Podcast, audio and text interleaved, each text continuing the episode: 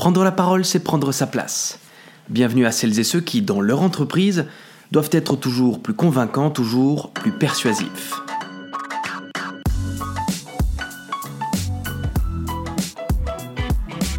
Mesdames et messieurs, vous aimez le chiffre 3. Instinctivement, vous utilisez très souvent ce fameux rythme ternaire, cette façon de parler et d'exposer ses idées en trois temps. Les exemples pleuvent comme les jours de mauvais temps, matin, midi, soir, la naissance, la vie, la mort, le Père, le Fils, le Saint-Esprit, égalité, liberté, fraternité, le passé, le présent, le futur, bref, la liste est très longue. La rhétorique n'échappe pas à cet amour pour le chiffre 3. Les enseignements sont souvent dispensés sous forme ternaire. Vous aurez alors à apprendre le triangle de la persuasion d'Aristote, composé de l'éthos, du pathos et du logos, ou encore à apprendre la finalité de la rhétorique selon Quintilien, plaire, instruire et émouvoir. Et il y a trois autres éléments à maîtriser en rhétorique. Le verbal, les mots, le paraverbal, ce qui habille les mots, c'est-à-dire les sonorités et les rythmes, et le non-verbal, la gestuelle. À ce propos, il y a passablement de supercherie dans le domaine. Je ne vais pas m'étendre sur le sujet, mais si vous êtes des disciples de la fameuse loi de Albert Merabian, cette loi qui explique que la communication passe par 7% des mots, 38% par les intonations et 55% par la gestuelle, vous avez mal fait vos devoirs. Le professeur Merabian le dit lui-même sur son site internet. Arrêtez de citer ces chiffres à tout va. Tout d'abord car les expériences du professeur Merabian ne concernent pas la gestuelle mais uniquement le faciès. Deuxièmement, car elle a été réalisée sur une dizaine de sujets, tous du même sexe.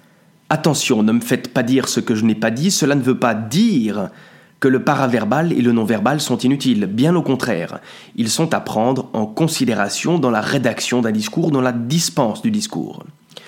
Prenons le paraverbal c'est-à-dire les intonations et les rythmes qui viennent habiller les mots.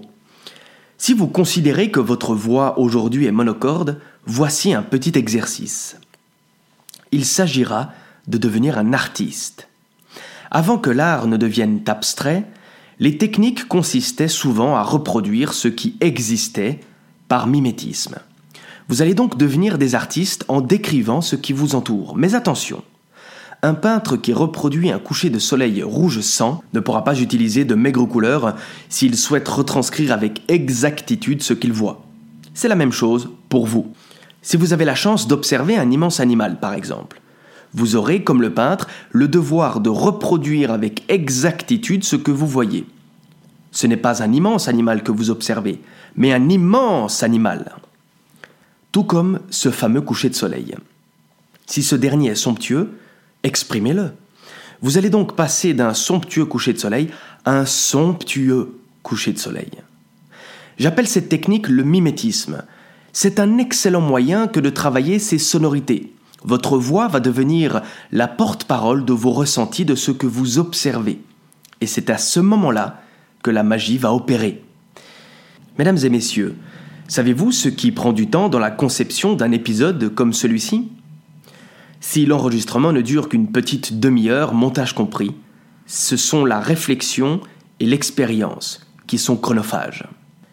Alors si vous avez apprécié ce contenu, faites-le moi savoir, venez me le dire ou dites-le sur les réseaux sociaux. Je n'ai plus qu'à vous souhaiter une excellente journée, une excellente soirée, peu importe le moment auquel vous écoutez ce podcast, et je vous dis à très bientôt.